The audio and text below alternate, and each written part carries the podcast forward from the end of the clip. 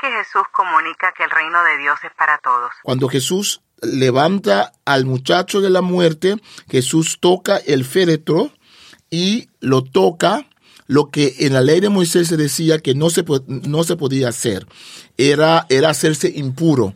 Jesús no tiene miedo a, a meterse con un pagano que le hacía impuro, no tiene miedo a tocar el cadáver de alguien que está muerto. ¿Y por qué hace Jesús estas cosas? Porque Jesús es el que viene a anunciar que el reino de Dios es para todos. Un libro escrito hace miles de años en diferentes culturas y países con un mensaje para hoy. Para vivirlo, necesitas entenderlo. Explora la Biblia.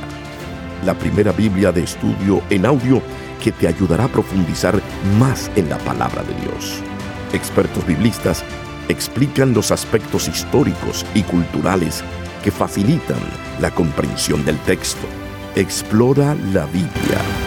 Nos encontramos en un nuevo episodio de Explora la Biblia. En esta ocasión vamos a estar leyendo y escuchando las explicaciones del capítulo 7 del Evangelio según San Lucas.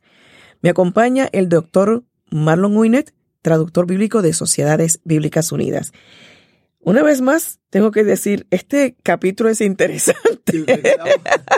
Quedamos, con lo mismo, Loida. Sí, sí, un capítulo tremendo. Eh, podemos ver cómo Jesús va en contra del paradigma de pureza que los fariseos y los escribas tenían en alto.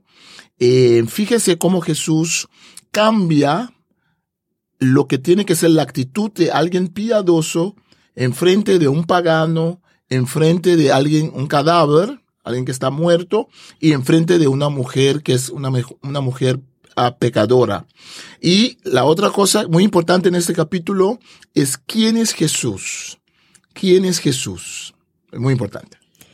Pues pasemos a escuchar este capítulo 7 del Evangelio según San Lucas. Evangelio de Lucas capítulo 7 Jesús sana al siervo de un centurión Jesús terminó de hablar con el pueblo y entró en Cafarnaún.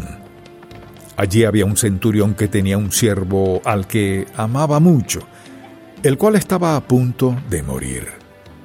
Cuando el centurión oyó hablar de Jesús, envió a unos ancianos de los judíos para que le rogaran que fuera a sanar a su siervo.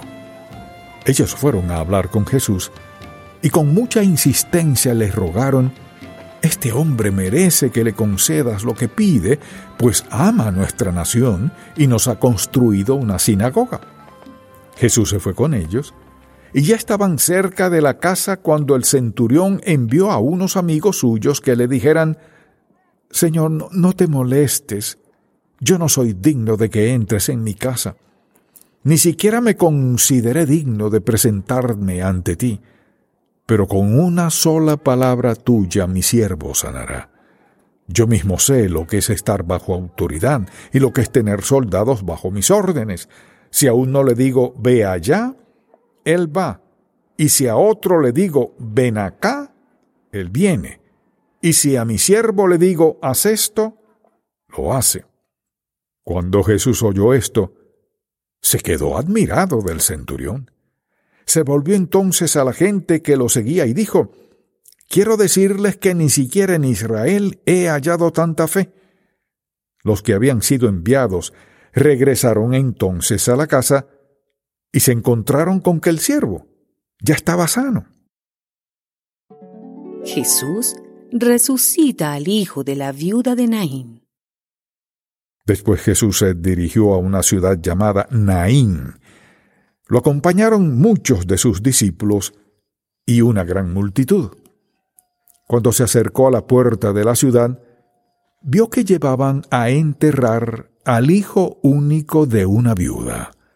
Mucha gente de la ciudad acompañaba a la madre. Cuando el Señor la vio, se compadeció de ella y le dijo, No llores. Luego se acercó al féretro y lo tocó y los que lo llevaban se detuvieron. Entonces Jesús dijo, Joven, a ti te digo, levántate. En ese momento, el que estaba muerto se incorporó y comenzó a hablar, y Jesús se lo entregó a su madre. El miedo se apoderó de ellos, y unos alababan a Dios y decían, Un gran profeta se ha levantado entre nosotros, y otros más decían, Dios ha venido a ayudar a su pueblo. Y la fama de Jesús se difundió por toda Judea y por toda la región vecina. Los mensajeros de Juan el Bautista. Los discípulos de Juan fueron a contarle todas estas cosas. Entonces Juan llamó a dos de sus discípulos y los envió a Jesús para que le preguntaran, ¿Eres tú aquel que había de venir? ¿O esperaremos a otro? Aquellos fueron a ver a Jesús y le dijeron, Juan el Bautista nos ha enviado para que te preguntemos si eres tú el que ha de venir o debemos esperar a otro.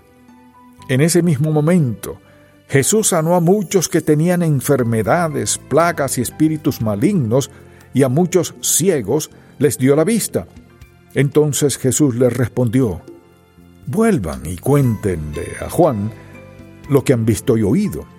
Los ciegos ven, los cojos andan, los leprosos son limpiados, los sordos oyen, los muertos son resucitados, y a los pobres se les anuncian las buenas noticias Bienaventurado el que no tropieza por mi causa. Cuando los mensajeros de Juan se fueron, Jesús comenzó a decir a la gente acerca de Juan, ¿qué fueron ustedes a ver al desierto? ¿Querían ver una caña sacudida por el viento? ¿O qué fueron a ver a un hombre vestido con ropa elegante? Los que se visten con ropa elegante y disfrutan de grandes lujos, están en los palacios de los reyes. Entonces, ¿qué es lo que ustedes fueron a ver? ¿A un profeta? Pues yo les digo que sí, y a alguien mayor que un profeta. Porque este es de quien está escrito, yo envío mi mensajero delante de ti para que te prepare el camino. Yo les digo que entre los que nacen de mujer, no hay nadie mayor que Juan el Bautista, aún así, el más pequeño en el reino de Dios es mayor que él. Al oír esto, todo el pueblo y los cobradores de impuestos reconocieron la justicia de Dios y se bautizaron con el bautismo de Juan. Pero los fariseos y los intérpretes de la ley rechazaron el propósito de Dios respecto de sí mismos y no fueron bautizados por Juan. El Señor agregó, ¿Con qué compararé a la gente de esta generación? ¿A qué puedo compararlos? Son como los niños que se sientan en la plaza y se gritan unos a otros. Tocamos la flauta y ustedes no bailaron, entonamos cantos fúnebres y ustedes no lloraron porque vino Juan el Bautista, que no comía pan ni bebía vino, y ustedes decían, tiene un demonio. Luego vino el Hijo del Hombre, que come y bebe, y ustedes dicen, este hombre es un glotón y un borracho, amigo de cobradores de impuestos y de pecadores. Pero a la sabiduría la reivindican sus hijos. Jesús en la casa de Simón el Fariseo uno de los fariseos invitó a Jesús a comer, así que Jesús fue a la casa del fariseo y se sentó a la mesa.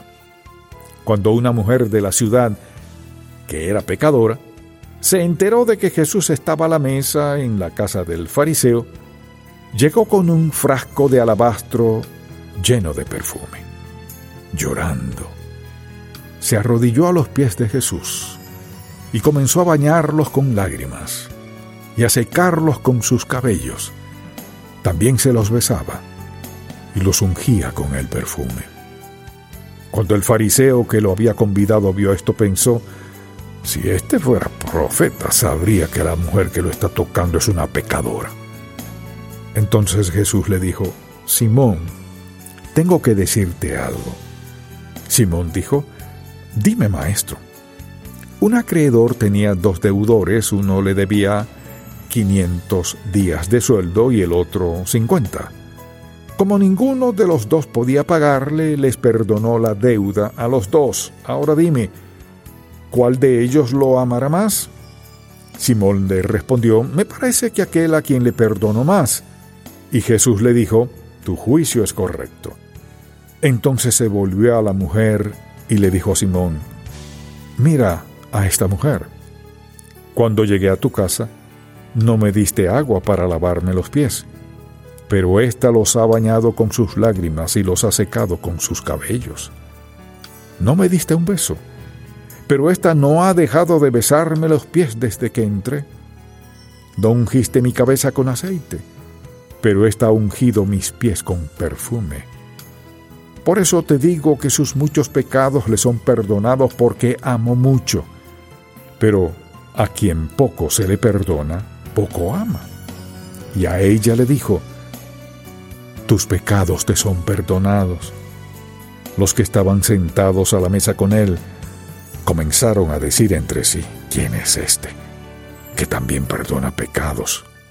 Pero Jesús le dijo a la mujer, Tu fe te ha salvado, ve en paz. Tremendo este capítulo que acabamos de escuchar, el capítulo 7 del Evangelio según San Lucas. Aquí vemos que Jesús vuelve otra vez a romper las reglas, ¿no? A ir en contra de todo lo establecido. Un oficial romano, que es pagano, reconoce la autoridad de Jesús y es modelo de fe.